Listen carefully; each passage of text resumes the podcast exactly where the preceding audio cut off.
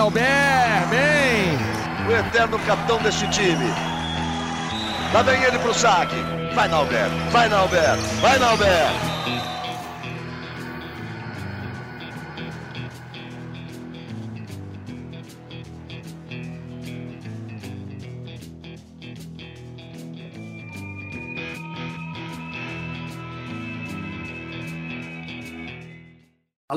Rapaziada, ligado no GE. Globo, episódio 26 do Na Rede com Albert. Hoje, só para variar, tenho medalha de ouro aqui. Na realidade, eu tenho duas medalhas de ouro e uma medalha de prata, uma medalha de bronze. Isso aqui é medalhado geral. Eu estou aqui com o meu amigo Marco Freitas, vou começar por ele, porque minha convidada, vou fazer um pouquinho de suspense. Marquinho, como é bom ter sempre você aqui comigo, meu amigo. Salve, meu brother Nalber. Bom demais, bom demais. Falar de voleibol é sempre bom. E com convidada de luxo, amigo, melhor ainda. Ó. A resenha vai ser ótima. Vamos nessa. Vamos com tudo. Minha convidada é simplesmente ó, Paula Renata Marques Pequeno. Paula Pequeno, minha parceira de muito tempo. Que legal te ter aqui, minha amiga. E aí, como é que andam as coisas? Eu sei que você está passando aí por um momento um pouco delicado, né? O corpo está dando um pouquinho de trabalho para você, mas você sempre de alto astral, só esse pré-programa a gente já viu aqui. E aí, tudo bem? Oi, Marquinhos. Oi, parceiraço, né? De muitos anos, de uma vida de voleibol, de muita diversão também, né? faz parte. Não Lógico. só de trabalho vivemos, não é? Certamente. E eu realmente estou passando assim por um momento, eu diria que delicado estava antes, sabe? Hoje tendo tomado essa atitude, essa, essa, essa minha vontade de, de pelo menos, dar prioridade para minha qualidade de vida, sabe? Quando eu percebi que tudo isso estava comprometido, eu falei, não, calma, eu preciso fazer algo. Até porque esse corpício já fez muito por mim, por nós brasileiros, e ele realmente chegou um momento em que ele me pediu cuidados, né? Pô, Paula, olha, quando a gente viu né, nas redes sociais o seu seu vídeo falando que iria operar, botar uma prótese, no, dia, no dia seguinte e tudo. Pô, eu gelei aqui, cara. Eu falei assim: eu sabia que você estava com um problema, afinal de contas, você treinou esses últimos tempos com meu irmão, Marcão, Marcos Miranda, que está lá. O Marcão parece que ele está em mil lugares, né?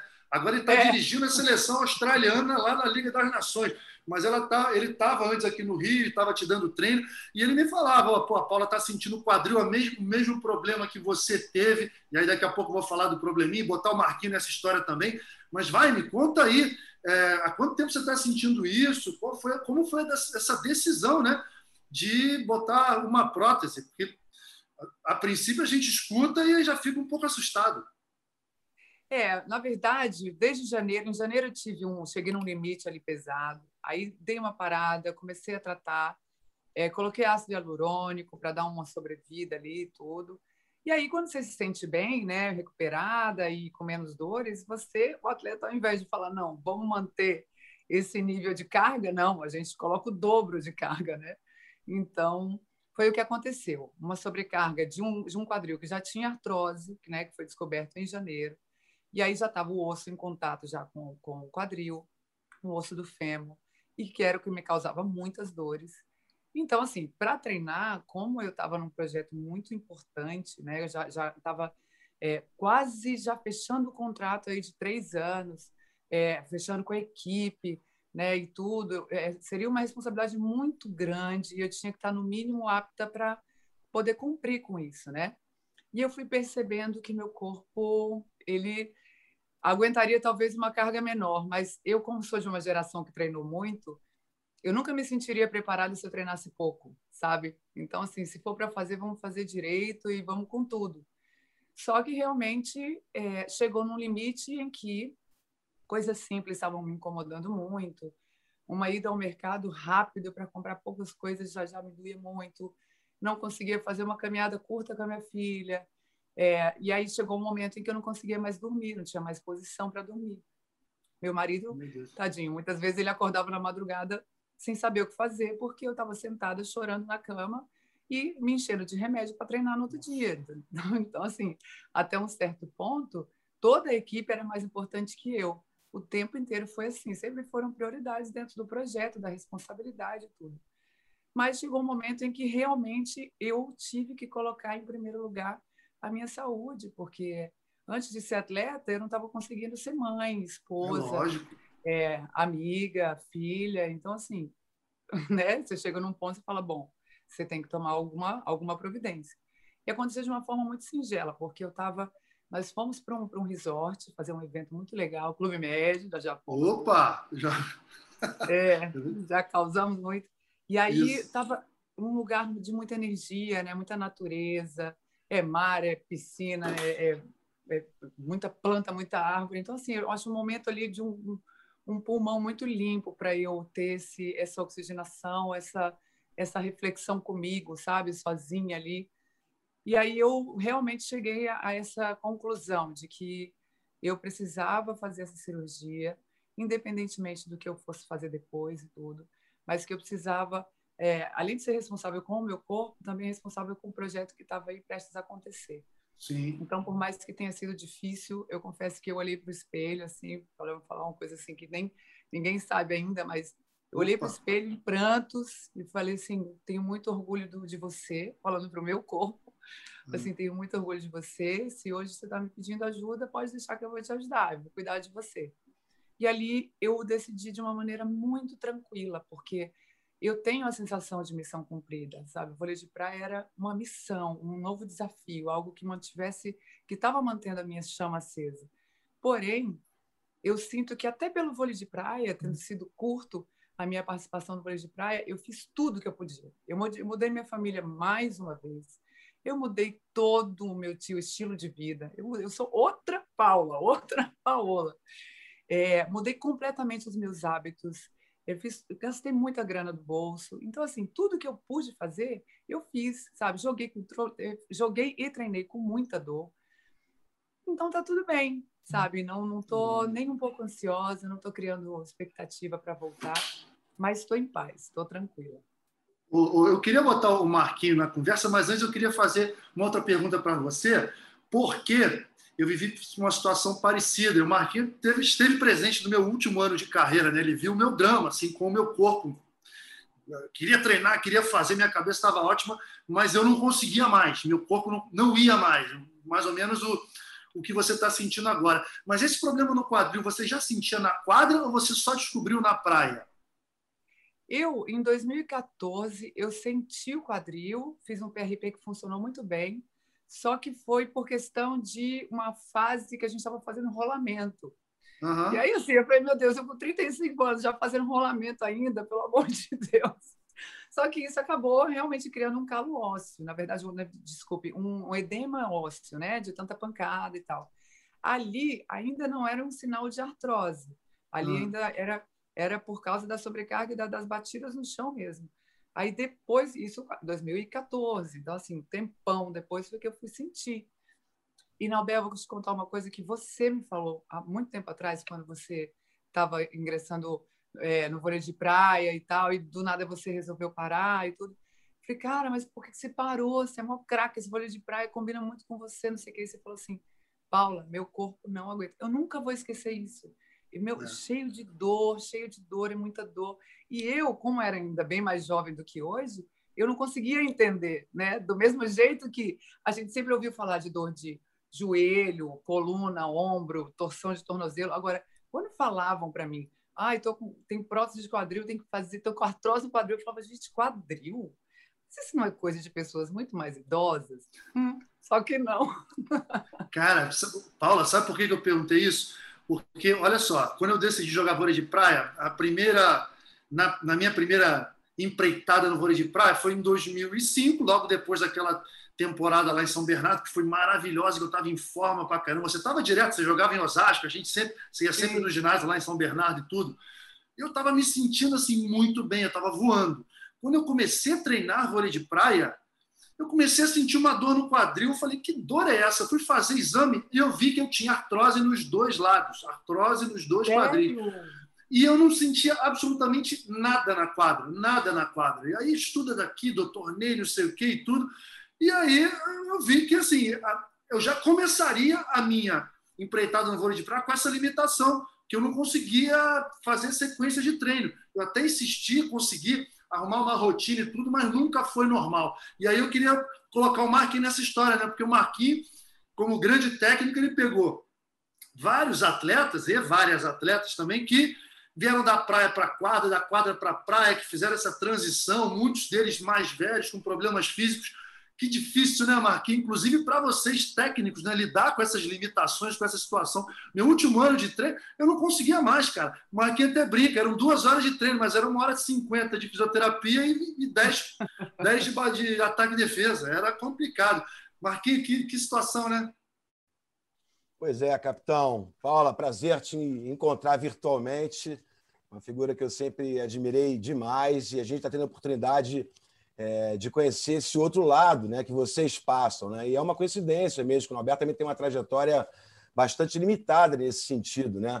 É, essa situação dele no voleibol de praia foi muito limitadora. Eu tenho certeza que ele também seria um dos melhores jogadores do mundo na praia se tivesse a possibilidade de treinar como ele sempre treinou na quadra. Né? Porque se na quadra que estava no sangue de vocês, era fundamental treinar muito para chegar em alto nível, você tinha que treinar ainda mais na praia para compensar a diferença, o tempo, digamos assim, entre aspas, atrasado, né? Para acompanhar os principais jogadores. Então, acho que esse seu testemunho é de suma importância para a gente valorizar ainda mais o que significa a carreira de um atleta de excelência, né? o quanto que se doa, o quanto que se deixa nas quadras para chegar é, onde vocês chegaram. E, Paulo, como é que você eh, traça hoje o seu futuro? Eu acho que, sim, como amigo admirador, eu recomendaria aquela máxima né, do um dia de cada vez, porque um dia de cada vez bem vivido proporciona um futuro melhor. Mas fazendo assim uma visão de hoje, se tem alguma coisa mais ou menos programada, é, você que é um exemplo de superação, vocês dois, né? O que você está programando para a sua vida como atleta, Paula? Bom, Marquinho, prazerzão estar aqui com você. Você é um cara aí que, nossa, é uma enciclopédia do voleibol. Nossa referência, nossa referência. Sabe o cara muito. que criou essa profissão de comentarista aí, ó, todo mundo antes e depois do Marquinhos, é isso aí. Tá dito. Exatamente. Lá, ele, não, ele sabe do que fala, a gente né, vê ele direto e realmente dá, dá gosto de ver fazer o trabalho dele, porque é um cara completamente inteirado, que entende de voleibol, então faz muita diferença, né? E assim, Marquinhos, olha, é, principalmente nessa época de pandemia, é, eu sempre fui muito pé no chão, sempre vivi muito o dia, o dia que eu estava vivendo sempre foi muito intenso, muito, muito importante.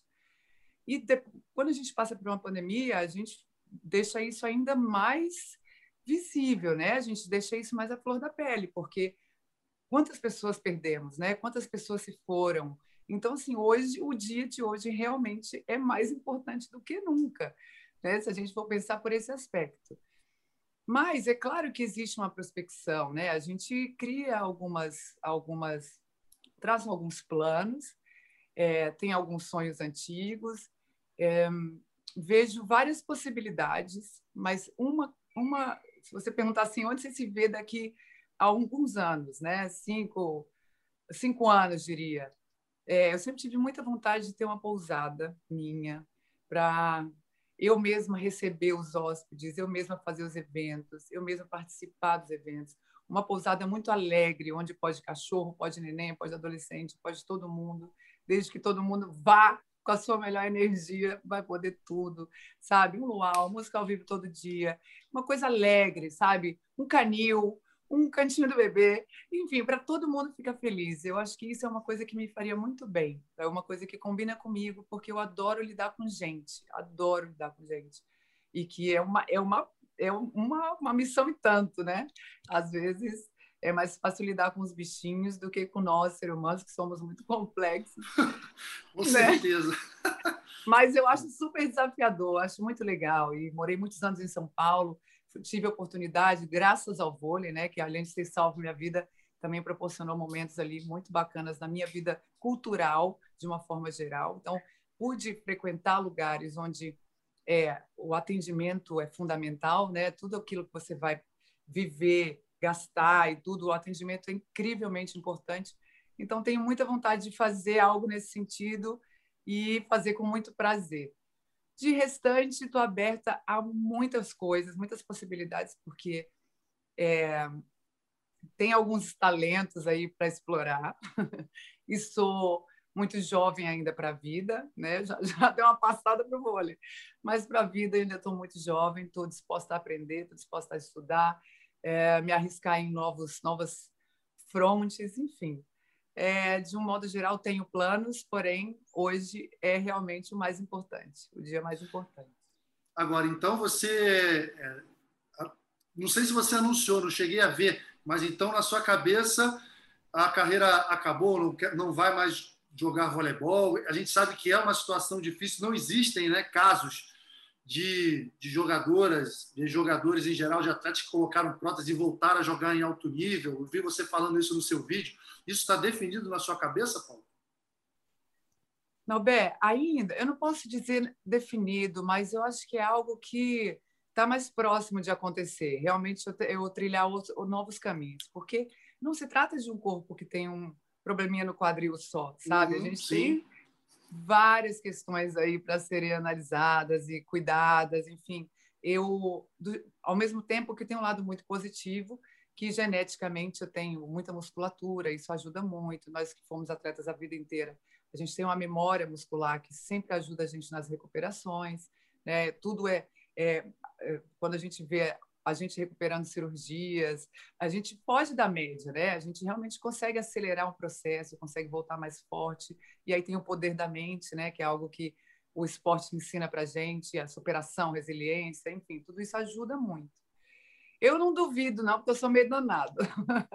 não duvido que eu consiga voltar em alto, alto rendimento, mas é não está mais nos meus planos, sabe? Só se eu me sentir muito forte, muito bem, sentir que está tudo ok, quem sabe a gente pode se aventurar, mas por enquanto não, os planos já são outros. O, Marquinho, belo projeto de vida, né? Ter uma pousada, algo que combina com a gente também. Nós seremos frequentadores Nossa. dessa pousada da Paula, certamente. A gente sabe que vai ser bem tratado, que a família vai ser bem acolhida, que a diversão vai estar ali, o alto astral vai estar ali. Agora, vou lançar uma provocação aqui, queria saber do Marquinho. Não sei nem se estava no, no script dele para perguntar. Caramba, não faltam técnicas. Queremos técnicas no voleibol brasileiro. Pô, e aí, Marquinho? Cara, eu ia falar sobre isso, né? É, da possibilidade de você conjugar os sonhos, né? Você não abrir mão de todo o seu conhecimento no vôlei, de toda a sua experiência como grande atleta que você foi pela seleção brasileira em especial, né? porque transcende qualquer coisa o que você representou para a nossa seleção no bicampeonato olímpico. Quem sabe você pode conjugar isso, Paulo, criar essa pousada ou alguma coisa semelhante com isso, que você possa também. Eu tenho um plano de vida muito parecido com isso. Tem mais ou menos três anos que me mudei para Teresópolis. Vou trabalhar no Rio quando tem que trabalhar mas eu estou aqui tentando criar raiz e que, tentando criar também alguma coisa que dê sobrevida para não jogar fora tudo que eu fiz no esporte, toda a experiência que eu adquiri. E aqui é uma cidade maravilhosa para isso. Fica aí no ar um pseudo convite para você conhecer aqui a nossa área, que aqui também é a área do Nambé. Legal, é legal. Não, fico contente com, com, com mais essa possibilidade. Eu acho que uma forma, é, a forma que eu eternamente, enquanto eu puder, vou, vou colaborar para o esporte, é porque eu também sou palestrante, então eu vou por aí, Brasil afora, contando toda a minha história, minha experiência, é, e o bom é que dá para linkar muito com o, modo, o, mundo corporativo, então é bem abrangente a nossa vida, né? não serve só para os atletas, para inspirar pessoas só do esporte, mas também um público maior, um público mais, é, mais complexo. E também tenho a ENEC, que é a Escola Nacional de Esporte e Cultura, em Brasília, que é basicamente a gente coloca várias modalidades dentro das escolas, faz toda a gestão, entra com material. Então, assim, a gente está em contato com o esporte o tempo todo, a gente vê crianças entrando super novinhas e daqui quatro, cinco anos estão completamente diferentes, já evoluíram muito no voleibol, ou seja, qual for a modalidade. Então, acho que não tem como eu me desvincular totalmente do, do esporte, né? do voleibol como um todo. Temos algumas agora, algumas unidades já aqui no Rio de Janeiro, da nossa escola, que também é da nossa empresa, que chama VIP Esportes, que aí são, é, são esportes é, outdoor, que é beach tênis, futebol e vôlei. Então, eu acho que, mesmo saindo do vôlei, o vôlei não sai de mim. É mais ou menos assim. Ainda bem. Não, não, não tem como sair, não. Agora, Paulo, é normal nesse, nessa fase de vida que você está passando agora, que a gente olhe um pouco para trás, né? que a gente faça um balanço de tudo que aconteceu, da nossa carreira. Tenho certeza que você tem muito orgulho de tudo que foi feito. E eu lembro de uma situação, Marquinhos, olha só, são pequenas coisas assim que a gente lembra.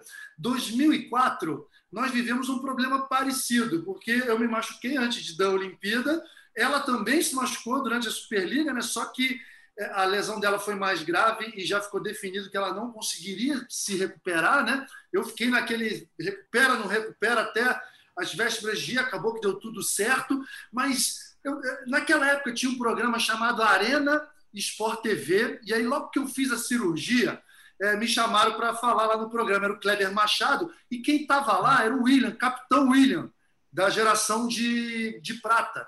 E aí eu estava ali esperando e escutando eles falarem, né? Escutando eles falarem. Aí o William, eu peguei o William falando a seguinte frase, ele falou assim: ó, nós temos dois, dois, duas situações distintas, né, no masculino e no feminino, mas eu afirmo para você que é, mesmo o Nalber sendo o capitão do time, titular, etc. e tal, ele vai fazer menos falta do que a Paula no feminino. A Paula vai fazer muito mais falta lá do que o Nalber no masculino. E foi justamente o que aconteceu, né? E aí, quatro anos depois, Paula campeã olímpica, melhor jogadora. Quatro anos, oito anos depois de 2004, em 2012, você bicampeã olímpica com uma outra função, Conta um pouquinho disso tudo, né? faz um balanço dessa evolução de que foi nessa carreira. Mas que legal, eu me lembrei agora desse lance que o William falou e foi justamente o que aconteceu. Ai, que legal, que legal. O William também fez parte da minha vida um tempo no projeto de Aracatuba, ele é incrível. E assim, é, Nauber, eu, eu, eu sou muito temente a Deus, eu acredito que cada coisa acontece no seu momento. Eu acho que de repente não era a minha hora, 2004, eu não acredito que eu poderia é, modificar nada do, do, que aconteceu, sabe? É, e eu tinha que esperar um pouco mais, tinha que me preparar muito mais. É, foi difícil, claro, porque eu era muito jovem, então quando a gente é jovem, tudo a gente quer para ontem, né? Aquela ansiedade, aquele. Mas, ao mesmo tempo, é, se a gente parar para pensar, no, no, caso do feminino, foi uma frustração muito grande, né? O, a, a, como aconteceu. Então, sim, eu sou grata por não ter vivido aquilo, mas ao mesmo tempo eu gostaria de estar lá para pelo menos dar uma força. Para botar uma bolinha no chão, né? No 24 a 19, para botar uma bolinha no chão no 24 a 19, né? Uma De só. preferência a última. ai, ai, mas assim, é claro que não, não tem como a gente não sentir essa, essa coisa do, do querer estar lá para colaborar de alguma maneira. Mas, enfim, consegui me recuperar muito bem é, no meio disso, ainda tive a Mel, né? Melzinha estava prevenida e ela veio de teimosa em 2006, é, que inclusive hoje né, a gente comemora 15 anos desse feito. É... 15 anos! infelizmente não vai ser aquela festa de 15 anos que ela merece, né, por causa da pandemia, mas pô, ela perto de vocês já é uma grande festa. Sempre festa ah, perto sim. de vocês do Folhas. É, sempre festa, não importa o que aconteça. E ainda teve ela no pé, no meio, sabe? E o que, na verdade, eu acho que foi o trunfo de tudo, porque toda, você pode ver, todas nós, quando a gente engravida, acho que essa, essa, bom, essa bomba de hormônio né, que a gente tem durante a gravidez nos ajuda a voltar melhores. Pode olhar, todas nós que tivemos filhos, a gente volta melhor fisicamente, eu fiquei mais forte, fiquei mais seca, tudo isso foi acontecendo, sabe? E aí, fora o motivo que você tem para jogar, né? Porque se antes, sem filho, já era uma paixão louca para mim, eu sempre fui muito apaixonada pelo que eu faço. Depois você tem um motivo a mais para fazer bem feito, né? Para fazer valer a pena o tempo fora de casa, as viagens, a distância, enfim, os momentos que eu perdi com ela, né? Então, é, tudo isso acabou que ajudou bastante. 2008 foi aquele atropelo, né? Eu acho que é uma, uma coincidência ou eu acho que, de repente, um momento oportuno, um momento feliz do Brasil por ter todas nós no, no, auge das suas carreiras. Né? Eu acho que no momento ali estavam todas no auge. Então, e tinha dois times campeões olímpicos, um, um, jogando na quadra e outro no banco. Eu dizia que era muito mais difícil. O jogo mais difícil da Olimpíada era o nosso treino. era muito puxado, muito puxado, porque as, as as posições estavam muito bem é, disputadas, né? As atletas, o Zé Roberto podia botar quem fosse ali, que ele não caía o nível por nada. Então, isso era muito legal, porque uma elevava a outra, que foi o caso de, da minha disputa a vida inteira com a Jaque, né? Que é uma craque. Uhum. E ela sabendo. É eu acho que ela já sabe, né? Tudo que é craque. E eu nunca fui. Eu, eu sou talentosa, mas nunca fui craque. Eu tive que treinar muito, muito, muito mesmo. Muito mais que ela, aliás né, para chegar, para alcançar, para conquistar meu espaço. Mas isso acabou sendo muito, muito favorável, porque todas nós, uma foi puxando a outra para o melhor de cada, de, de cada, né, do melhor de si. E aí veio ainda 2012 numa outra situação e ainda vou dizer, tem muito aprendizado 2012. Eu joguei muito menos em 2012, porém eu pude colaborar de uma maneira incrível do lado de fora, mais madura, é, seja fosse com uma palavra, fosse com um gesto, fosse com um chacoalhão em alguém, sabe? Tem uma historinha aí, olha, tem uma tal de Fabiana Alvim, tá? Ah. ela me mandou uma mensagem quando soube que você viria aqui podcast. Ela falou, por favor, fala para Paula falar sobre a história do PIN, do, do pingente que você deu de presente para todas as jogadoras, aquele momento de crise ali. Conta um pouquinho disso aí, depois eu vou perguntar para o Marquinho o que, que significa Paula Pequeno para o voleibol feminino, porque foi num momento muito difícil. 2008 não tinham vencido nada ainda, né? Tinha aquela história do amarelão e ela chegou com a energia toda dela. Mas conta essa história aí do, do pingente, vai.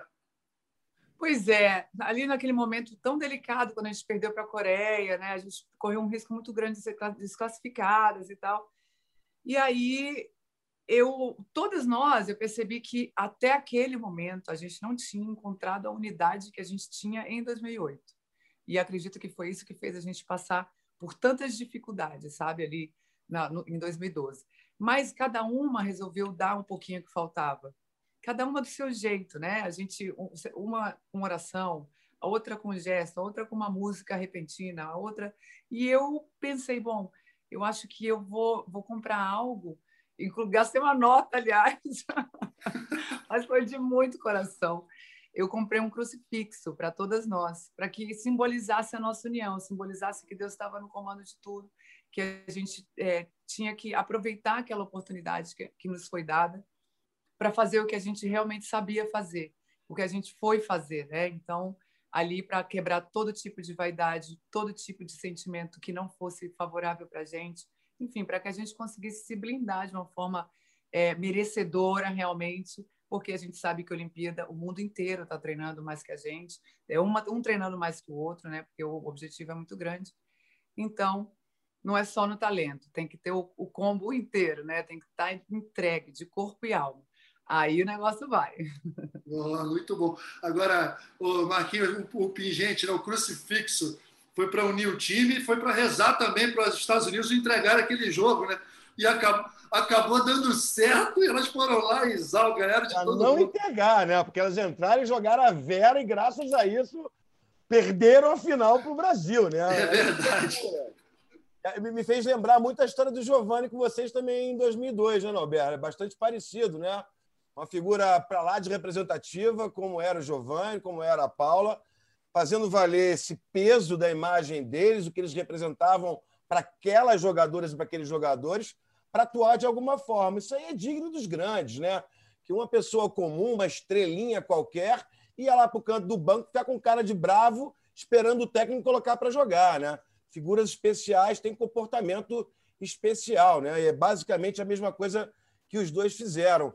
Eu queria traçar um paralelo assim das duas histórias, da Paulo do Nauber, que eu acho que agrega ao nosso papo, isso que vocês falaram sobre a história de 2004. Eu não sei se o Brasil seria campeão olímpico daquela forma que foi em 2008, não sei se aquela trajetória seria daquela forma se não tivesse essa vitamina ah, da pressão externa, né? que não reconhecia naquela seleção feminina a capacidade de vencer. Então, acho que tudo aquilo vai criando uma história, vai criando uma energia que possibilitou que aquilo tudo acontecesse com o voleibol brasileiro. E no caso do Nauber também, foi uma situação delicada que ele passou, fim de carreira também física, mas a gente conhece grandes astros, grandes estrelas, talvez não tão grandes como o Nauber, mas gente enorme, que tem muita dificuldade na transição. Então, de alguma forma, também ajudou muito a Nobel, que hoje é um cara feraço, reconhecido demais pelo que faz na televisão, como comentarista, como figura do esporte, não só do vôlei. Tudo isso, como a Paula disse, cada um com a sua crença, a minha é muito parecida com a dela por coincidência, nos leva para o caminho correto. Então, acho que é difícil a gente realmente ponderar se tivesse feito, se não tivesse feito, que muitas vezes o que aparentemente não é o que a gente espera é justamente o motivo para a gente chegar. Eu queria fazer essa análise em cima do que aconteceu, que eu acho que é por aí. Olha só, Marquinhos, você acabou de quebrar uma regra aqui, tá? Eu não estou aqui para ganhar elogio nenhum, não. São vocês que ganham, tá bom?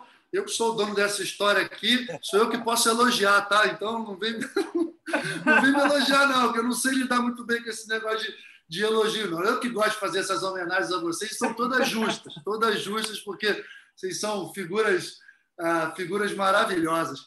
Agora, não, essa não, analogia, Paula, diga. É, não, e isso que o Marquinhos falou tem, faz muito sentido, até porque nós, é, a nossa geração bicampeã olímpica, é, em primeiro lugar, tem que ser muito grata ao que as outras fizeram nas gerações anteriores, né? Porque elas é.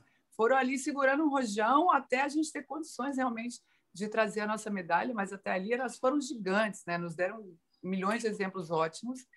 E com certeza aquela frustração era algo que a gente não queria viver de novo. Então, nos deu uma força extra, com certeza. Era o Brasil inteiro falando que a gente era o time amarelão, né? Uhum. Que, a gente, que a gente tinha vários tabus ali para quebrar. E, graças a Deus, a gente foi indo ali numa unidade tão grande. Em 2008, quando a gente se abraçava vibrando, os olhos, sabe aquela cena de filme? Tinha chama, de, juro por Deus, tinha fogo. Era uma coisa muito legal, muito incrível de sentir. Me arrepia até hoje, Demais. sabe, de lembrar.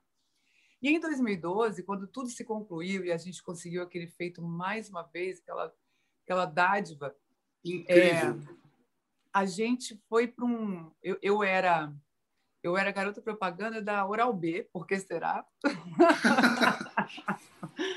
e a Jaque, é, da Pantene, eu acho que uma coisa assim, por causa do cabelão bonito dela e tal. E era da mesma empresa, e fomos fazer um, um, uma entrevista. E aí um brasileiro, para variar, perguntou para a gente assim, para mim, ah, Paulo, 2008 você jogou muito, foi titular absoluta, foi MVP e tal e tal. E em 2012 você já não jogou tanto. O que você tem a dizer sobre isso? Cara, na hora eu, eu fiquei surpresa, porque num momento como aquele, eu esperava uma pergunta muito mais positiva, mais leve, mais alegre, mais agregadora, e ele resolveu falar sobre isso.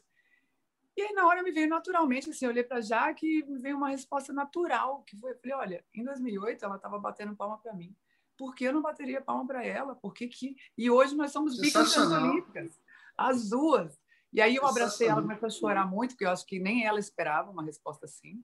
Né? Eu, e eu também caí no choro, foi uma coisa assim meio bem, bem emocionante, mas assim, porque mais uma vez foi uma pressão ali ferrada com uma jogadora que arrebentou em 2012 e que sempre foi minha oponente e que eu tinha tudo se eu não fosse racional ali ou se eu não sentisse algo verdadeiro sobre o que eu estava falando, eu poderia falar algo que a ofendesse, entendeu? Ou que de repente mudaria todo todo o panorama daquele momento. Então o cara ficou no chinelo e eu acho que ele não é capaz nunca mais de me desafiar. Cara, mas que legal, que história. Olha só, porque isso reflete muito do que é a cultura do voleibol brasileiro, né, cara? Do que foi construído. E no caso da Paula, ela, ela ficou de fora em, dois, em 2004 por uma lesão. Foi lá na Olimpíada seguinte, foi a MVP, campeã MVP, num cenário de coletivo difícil. E na seguinte, ficou ali, como ela disse, né, batendo palma para outra jogadora. Aí eu lembro do masculino que essa analogia do Marquinhos foi perfeita, perfeita no Campeonato Mundial de 2002. Tínhamos o Maurício Giovanni, que já eram campeões olímpicos. Giovanni, em, 92, era grande estrela, né? Eu falo direto que pô, a primeira vez que eu entrei para jogar com a seleção adulta aqui no, aqui no Brasil foi no lugar do Giovanni. Tomei uma vaia de 20 mil pessoas fui para o saque, tomei uma vaia, porque ninguém queria que o Giovanni saísse, porque esse moleque aí entrando, Giovanni saindo, que maluquice. Mas acabou que no fim né, deu tudo certo. E ele estava lá, ele fez uma poesia para gente, ele agregou, uniu de um jeito que foi o que a Paula falou, a energia a gente sentia no, no ambiente, no olhar. E não tem como ganhar. Às vezes gente, não tem como perder. Às vezes a gente fala, as pessoas acham que é da boca para fora, mas não é. É algo construído ao longo de gerações e a cultura do vôlei brasileiro, né? Né, Marquinhos? Não só no vôlei de quadra, mas também no vôlei de praia, né, cara? Como é forte isso? É impressionante, né? Mas aí volta o que a Paula falou, né? É uma trajetória que está sendo construída há muitos anos, há muitos anos. E a cultura ela vai se impondo naturalmente quando ela é bem feita, né? E ela é bem feita, né? É, tudo bem que extra-quadra a gente tem muitos problemas, né? Que é uma outra sessão jornalística, oh. não a nossa, que é mais específica, mas nós ali que estamos envolvidos diretamente com o quadra e bola, a gente tem que se orgulhar de tudo, de todo o processo que as coisas não acontecem por acaso, não aconteceram por acaso, e para continuar acontecendo, a gente tem que continuar trabalhando muito, que nós sempre trabalhamos muito mais do que os outros para chegar onde a gente chegou. É isso aí. Agora, galera, papo bom, mas vamos falar do, do presente e do futuro, né? Já já teremos Tóquio 2021, Liga das Nações rolando. Paula, tem visto alguma coisa ou por conta do lance da cirurgia ficou um pouco mais afastada? O que, você tem escutado ou visto da seleção feminina? A seleção feminina, ó, a gente está gravando podcast terça-feira, dia 8, duas, duas horas da tarde. Seleção feminina acabou de perder para a China por 3 a 2 A tal da Zhang fez 30 e tantos pontos, sei lá quanto. O Brasil agora caiu, está em terceiro lugar na competição, está na fase de classificação. Mas o que, que você tem achado? E também da disputa de posições né, que sempre tem. Bom, Albert, é engraçado, porque o Folhas ele brinca disso até hoje. A gente vai fazer 19 anos de casamento, então ele acompanhou tudo, né? E eu cansei de ir para jogos sem nem saber com quem que a gente ia jogar, contra quem. nem vocês não estão entendendo. Quando eu entrava em quadro, eu falava, ah, sei, essa para essa eu faço isso, para aquela eu faço aquilo. Para quê, pô? Então, e nunca fui assim de, de assistir e acompanhar muito. Mas sim, hum. coincidentemente, tenho acompanhado alguns jogos assim da seleção nessa Liga das Nações. Tenho visto que o Zé está tentando é, testar várias formações, mas já entendi que existe já uma, uma formação em mente aí para a Olimpíada, né? já, já deu para perceber. É algo que ele está maturando né, aos poucos, sem deixar de dar oportunidade para as outras também, para se mostrarem, para garantirem talvez o seu, o seu espaço. É, a gente, eu realmente eu também vi o jogo contra a China agora, meu, a Zhang, meu Deus, assim, comendo bola, jogando muita bola.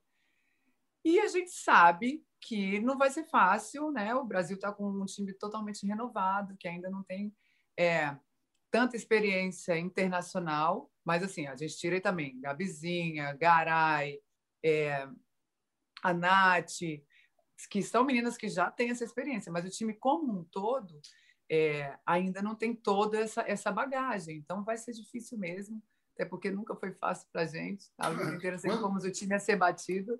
Quando foi é. fácil, né? Nunca foi. É. Então, assim, acho que o mais importante para elas ali, o Zé vai ter um trabalho grande, né, para definir algumas posições, porque a briga está tá bem equilibrada. E mais elas, assim, eu desejo que elas encontrem o ponto certo, que elas entendam que tem que entregar corpo, alma, mente, coração e todo o resto, e um tiquinho que tiver a mais, porque quando se trata de Olimpíada é algo muito grande, algo muito sério, e nada pode atrapalhar, e qualquer detalhe pode ser que atrapalhe, entende? Então, espero que elas entendam e valorizem onde elas estão hoje, porque aquilo ali, quando dá certo e a gente escuta nosso hino e a nossa bandeira subindo, é inesquecível. Ah, gostei, gostei dessa declaração. Eu espero que elas saibam exatamente onde, ela, onde elas estarão, né? que elas valorizem isso. A gente tem sentido, eu tenho percebido. E aí queria saber do Marquinhos, como especialista, né?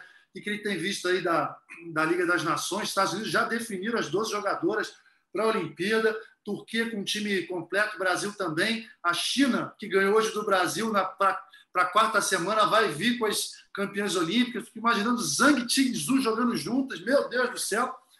E o cenário não está fácil, mas temos um time, né? Temos um time consistente e a gente percebe uma, uma gana nas jogadoras, né? Todas elas ali é, é com uma convicção muito grande. Aqui é o lugar que eu quero estar e aqui e vamos fazer de tudo para buscar essa medalha. Qual o seu parecer geral, Marquinhos? É sempre bom te escutar, né? Com calma aqui, porque nos jogos é sempre na correria. Aqui pode falar com calma. É, é, é, exatamente o que você falou, né? Primeiro, esse princípio básico para uma equipe campeã, né? Que é essa vontade desesperadora de ganhar, de ajustar, de acertar. A proposta do Zé Roberto, em função do material humano que ele tem, né, e do cenário internacional que ele vai encontrar, é organizar um tipo de jogo com muita velocidade, com muita consistência na saída de bola, né? Sim. essa proposta veloz da Macris tem que ter muita consistência na saída de bola, na recepção, para você acelerar o jogo e enfrentar esses bloqueios gigantescos que a gente vai enfrentar. É, então, eu prefiro fazer uma análise sensata, é, como eu fiz, por exemplo, depois da vitória contra a Sérvia por 3 a 0, que funcionou tudo perfeitamente, e vou tentar fazer essa derrota para a China. A equipe, nesse caminho, está ganhando corpo, mas está ainda longe do que a gente espera de uma seleção brasileira que, com as características que está buscando, sonha em chegar nas semifinais, quem sabe beliscar uma medalha. Isso precisa ter tempo. Por isso, o Zé Roberto apostou, diferentemente da maioria dos técnicos, em fazer o time rodar e ter a Liga das Nações como laboratório na construção dessa equipe. Então, a gente não pode antecipar os fatos, nem dizer que está tudo certo pela vitória contra a Sérvia, nem dizer que está tudo errado para a derrota contra a China. Porque eu vi coisas boas contra a China. Por exemplo, eu vi a Gabizinha fazendo a maior pontuação dela no ataque na competição. Eu vi ela é importante nesse sentido. Eu vi a Carol Gataz é, se afirmando naquilo que a gente espera dela, de ser a central referência, principalmente pela ausência da Thaís e da Fabiana. Paula sabe melhor do que ninguém a importância né, de uma jogadora com a capacidade de leitura que a Carol Gataz faz. E não é só da parte tática, não, é da parte emocional do jogo. Ela vem provando a força que ela tem nesse sentido com a camisa do Minas nas últimas temporadas. Então, de fato, as coisas estão é, caminhando para um lugar que o Zé Roberto espera, mas ainda em 55%, 60% de onde pode chegar. Eu não sei nem se os 100% dessa forma de jogar vai ser suficiente para ganhar da Sérvia, dos Estados Unidos, da Itália e da China. Já falei quatro, hein? Para chegar nas é. semifinais, só são quatro vagas. Então, é um caminho bastante complicado, mas eu acho que numa competição de riscos né, e de muitas nuances especiais, como são os Jogos Olímpicos, a consistência de um time pode fazer diferença. Ou seja, errar menos, jogar sempre no 7, 7,5 pode valer uma medalha nos Jogos Olímpicos. E essa é a minha esperança com a seleção feminina. Pois é, a gente tem visto aí uma, uma base, né, que o Zé Roberto, uma base que, infelizmente, o Zé Roberto não conseguiu trabalhar ao longo de todo o ciclo olímpico, muitos problemas, mas já está bem definido ali, que temos a Macris, a Tandara, nas pontas tem jogado Gabi, Fernanda Garay, a Natália ainda fora, né, mas está nessa briga para ser titular. As duas Caróis, né, a Carol do Praia e a Carol Gataz, elas têm tido mais chance. No jogo contra a China, hoje, a Bia entrou no lugar do Carol no meio do jogo, Camila Bright efetiva. Pelo que eu conheço do Zé, e você conhece muito bem, né, Paula? Ele gosta de trabalhar esse sexteto, essa base, e aí ter opções para deixar esse sexteto bem afinado, bem entrosado. É a história dele em Olimpíada. É por aí? Tem algo que, que ele possa é, fazer diferente? Acho, acho que está bem delineado esse caminho, né? Não, os dois têm razão em tudo o que disseram, foram muito assertivos. Eu acho que o Zé ele, ele tem um time em mente, eu conheço ele muito bem e sei Sempre que ele tem, tem um né? time em mente. Tem. Mas ele está testando. O Zé também ele é muito bom nessa parte psicológica de fazer todo mundo se sentir ameaçado, porque aí ele sabe que ele vai ter o melhor de todo mundo, sabe? Isso é muito legal. Então, às vezes, mesmo que a atleta esteja bem, ele vai dar uma, uma, uma apertadinha ali no, no acelerador, vai botar uma outra para deixar todo mundo alerta e deixar e, e, conseguir realmente tirar o melhor de cada um. Eu só queria acrescentar um, um detalhe que eu hoje vendo a seleção brasileira, eu vejo um timaço. É, dentro ali dos quatro melhores times da, da, da Olimpíada, com certeza. O que me preocupa um pouquinho é a fase de classificação, que está muito tranquila. É...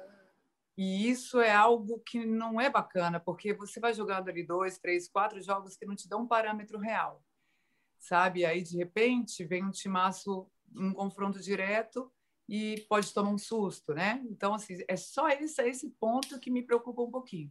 Mas olhando o time, esse time que ele está idealizando e também as reservas, até porque a própria Rosa Maria tem entrado e aproveitado muito bem as oportunidades, tem outras opções também na reserva, enfim. É, vem mostrando serviço, vem mostrando um time que, que tem potencial, sim, para ser campeão olímpico. Porém, tem que estar muito atento aos detalhes o tempo todo.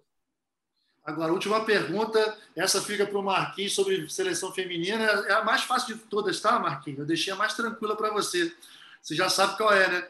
Sheila, Ana Cristina, Lorene, enfim, Rosa Maria está ganhando pontos. Essa quarta vaga aí de ponta, ou essa segunda vaga de oposta, enfim, o que, que você tem em mente? Olha, sem sabonetar, hein? Sem sabonetar. É, sem, sabonetar. sem mureta. Nada, se nada mudar, muita coisa assim, eu acho que as duas centrais estão definidas. Tá? Eu acho que a grande dúvida do Zé Roberto é essa e a da segunda levantadora. Essas são as dúvidas dele maiores, assim, para mim. Eu acho que a Sheila, se continuar evoluindo fisicamente, que ela precisa evoluir mais fisicamente, se o Zé Roberto tiver que recorrer aos critérios de empate, quem vai é a Sheila.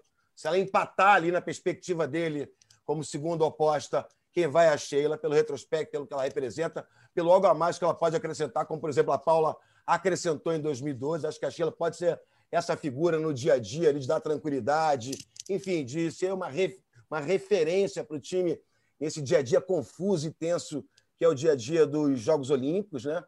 É, eu acho que uma questão importante é essa questão da ponteira definidora. Tá?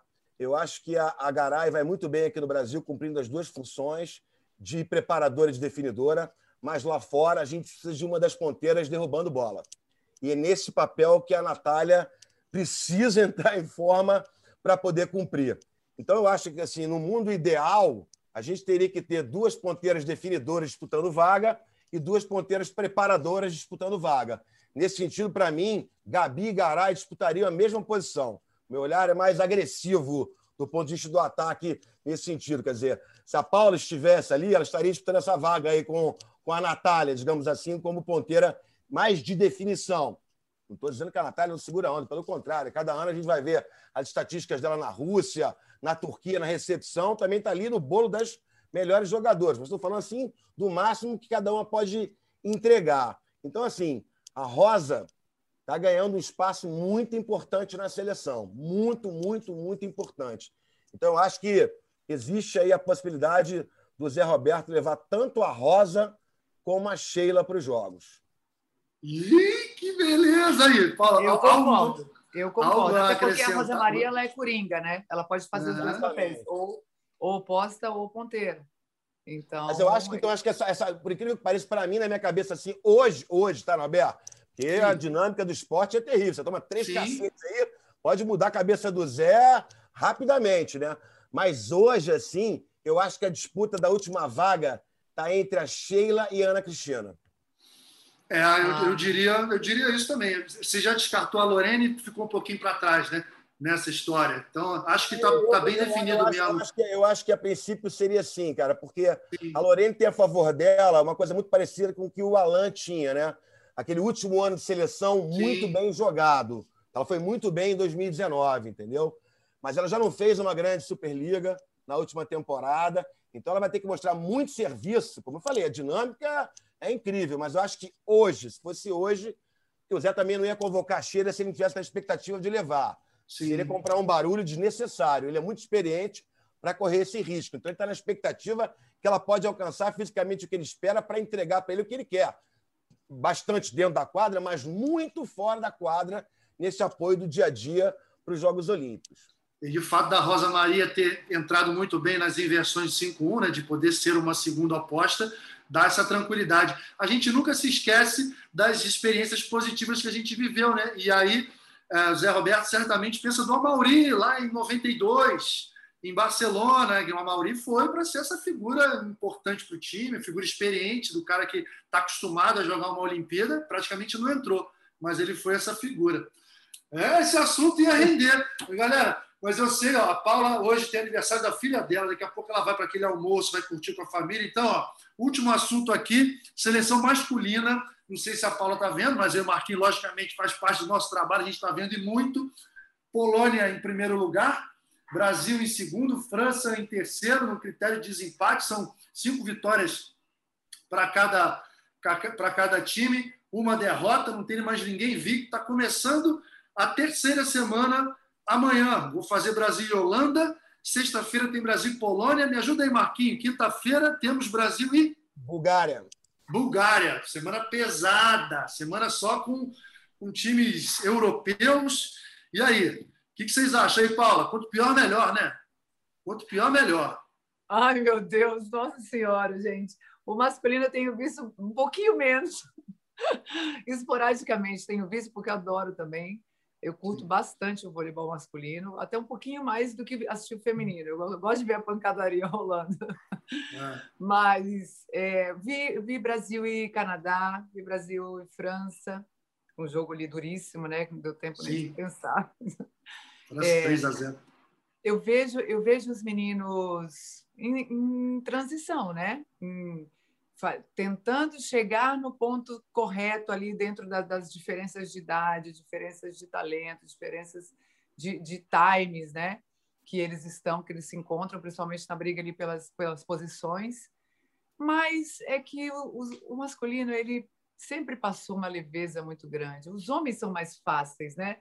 Eles são mais, mais assim, mais transparentes. A gente vê que eles são mais desprovidos da vaidade, é um dando força para o outro, é um se ajudando. Então, assim, a gente vê que mesmo nos momentos de dificuldade, dentro de quadra, eles estão ali, estão juntos. Então, eu acredito que hoje o cenário para o Brasil está bem difícil. Para o masculino, acredito que mais difícil do que para o feminino.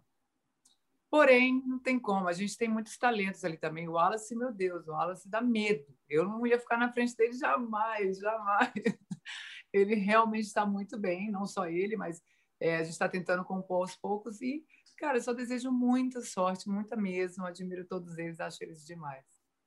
O, o Marquinho, a Paula falou aí ah, que os homens são mais fáceis de lidar, você trabalhou com equipes femininas, masculinas, vai poder confirmar ou não essa história. Ah, o lance da vaidade, Paula, sinto lhe informar que tem também, tá? Entre homens tem, tem muito disputas de posição, inclusive entrando nesse assunto, né? Muitas disputas de posição acontecendo, não só para os 12 da Olimpíada, mas time titular. A gente está vendo aí um Douglas Souza pedindo passagem, só que ah, quem está disputando posição com ele, Leal e Lucarelli. Talvez o Lucarelli mais completo, mais passador no momento, um cara de composição, seja mais titular absoluto até do que o Leal. Eu quero ver o Leal sendo esse cara de grupo, esse cara importante ali, mesmo estando lá de fora. E Marquinha, é esse é o raio-x, você tem visto isso também? O que, que tem a declarar sobre essa situação da seleção masculina no momento? Esse momento do Douglas está me lembrando muito daquele momento na Albert Dante Giba, meu amigo. ah, sai até fumaça. Eu acho que essa é questão que a Paula levantou é porque o homem resolve mais rápido. Entendeu? É, é, é. Exatamente. Resolve mais rápido. O que está no ar, chama, chama para conversa. Se precisar, pega mais pesado, mas resolve mais rápido. Acho que essa é, é uma diferença que eu senti assim, na, na relação. Cara, a seleção masculina, eu acho que ela está mais definida. Tá? Eu, pelo que o Isaac está fazendo na competição, se tinha alguma dúvida, ela foi por água abaixo. Então, os três centrais serão Lucão, Maurício Souza, Isaac, levantadores uh, o Bruninho e o Cachopa já deixaram claro isso, a não ser que o Cachopa fosse muito mal uh, na Liga das Nações, o que não vai acontecer, porque ele está muito bem. Então, esse já está. E a última dúvida que eles têm, não ser uma pulguinha atrás da orelha, estão botando para jogar, para tirar essa dúvida, que é a confirmação do Thales como líbero efetivo da seleção. Então, você tem os quatro, os quatro ponteiros. Quero te ouvir! Douglas, Quero te ouvir! Olha só, Douglas, Borges, Leal e Lucarelli, ok? Cachopa, Bruninho, os três centrais já citados. Por uma infelicidade do Rock, aquilo que poderia ser ainda uma disputa de segundo oposto, o Rock, infelizmente, eu repito, todo o carinho do mundo nessa recuperação dele, problema de joelho sério que ele teve nesses últimos dias, ele está fora. Então, a única dúvida, não digo nenhuma dúvida, a única falta de certeza que eles têm é em relação à escalação do Thales como líbero efetivo da seleção brasileira para Tóquio. Então, eles estão botando para jogar, para na quadra ajustar essa última incerteza deles aí na definição de líbero. Eu acho que é por isso que eles estão expondo um pouco mais, porque os números do Thales são bons no que se propõe a fazer, e eles têm um quarto ponteiro que não está indo para atacar, que está indo para segurar a onda se a coisa pegar lá atrás, que é o Borges. Então, acho que a dúvida final, e é uma dúvida, sim, que tem 75% para o Thales, tá, Norberto? Por tudo que eu venho acompanhando, pelo que eu conheço da comissão técnica, tudo levava a crer que o Thales seria efetivado, também pelo ano que fez em 2019, terminou na Copa do Mundo como melhor livre, com uma série de prêmios. Na Superliga foi muito bem com o Taubaté, então são fatos, né? São argumentos baseados nos fatos que a gente vem vivendo. Então, se eles têm alguma dúvida, eu acho que uma coisinha que atrapalha o Thales, porque a gente tem uma figura muito emblemática para aquela função que foi o Serginho, é que muitas vezes ele parece fora do jogo. Ele deveria ser o cara que está mais dentro do jogo. Então, isso eu sinto falta um pouquinho nele às vezes, e o Mike tem muito isso. Então, pode ser que. Eu acho que eles estão colocando para jogar muito mais para tirar essa última dúvida, Norberto. Isso é uma observação muito importante. Eu vou encerrar esse episódio, antes de me despedir de vocês dois, especialmente da minha querida Paula, falar sobre essa questão. Na segunda semana, mesmo sabendo que são 12 jogadores para a Olimpíada, botou Thales e Mike revezando. Thales no passe, Mike na defesa. Você falou de um tal de Serginho, né? Sérgio Escadinha. E a gente já conversa há algum tempo sobre isso, hein? Vou confessar aqui, a gente já conversa há algum tempo e ele me fala o seguinte, cara, não adianta, tem que botar um líbero só, porque na Olimpíada tem que ser um líbero só. Não adianta revezar durante o ciclo ali, tem que botar um líbero só, etc. e tal, para dar ritmo e tudo. Talvez tenha sido um, entre aspas, um erro de planejamento ao longo do ciclo olímpico, porque agora não existe essa certeza toda né, sobre o Thales jogar na, no passe e na defesa, criando até uma, um eventual cenário de usar dois líberos e três ponteiros só. Enfim, quero observar melhor a partir dessa terceira semana aí. Vamos ver o que vai acontecer. Inclusive, Nobel, eu acho que essa situação, para os líberos, emocionalmente, ela não é positiva, porque quem está passando começa a criar insegurança na defesa. E quem, quem entra para defender começa a ficar inseguro no passe, né? Porque o que, que fica claro? Que está tá, tá tirando um atacante para colocar alguém que não é especialista no passe e na defesa, que só é especialista em um dos dois. Então, é isso que, que passa para o atleta bem, né, nitidamente. Então, talvez emocionalmente essa situação possa realmente abalar e diminuir a eficiência de cada um deles nessas funções. É isso aí. Gente, porra, brigadaço, que episódio maneiro. Porra, Marquinho, eu sabia que esse trio aqui, meu irmão, resenha ia ser fácil, ia rolar fácil. Já toma quase uma hora aqui. Tá Agora a gente Paula... tem que fazer um podcast para falar os proibidões. Proibidões, eu vou lançar o episódio Proibidões. Eu já sei que eu vou chamar. Esse, esse, episódio ele pode ser melhor até no off, né? Juntar esses três aqui numa situação, digamos assim, mais confortável. É, é. A gente marca o jantar, vai ser um prazer contar vai a história. Ser, sim, vai ser. É, muito bom. Marquinhos, obrigadão, irmão. Até a próxima. Sempre muito bom. Isso foi muito especial. Beijão para vocês. Paula, Beijo. obrigado, Obrigada, cara. Demais. Filha, ó, papo maravilhoso. Parabéns para vocês, parabéns, Dalber, meu parceiro. Tá? Deixar aqui um beijão para minha filha amada. O melhor presente Sim. que eu pude receber na vida. É isso. Obrigada demais. Show de bola. Episódio concluído. Quero agradecer ao meu time. Érica, nossa querida Queca. Maurício, obrigado. Rafael Barros e aos meus ouvintes episódio concluído da melhor maneira possível. Semana que vem tem mais. Valeu? Tchau, galera. Valeu. Albert, bem! O eterno capitão deste time. Lá vem ele pro saque. Vai, Nalber. Vai, Nalber. Vai, Nalber.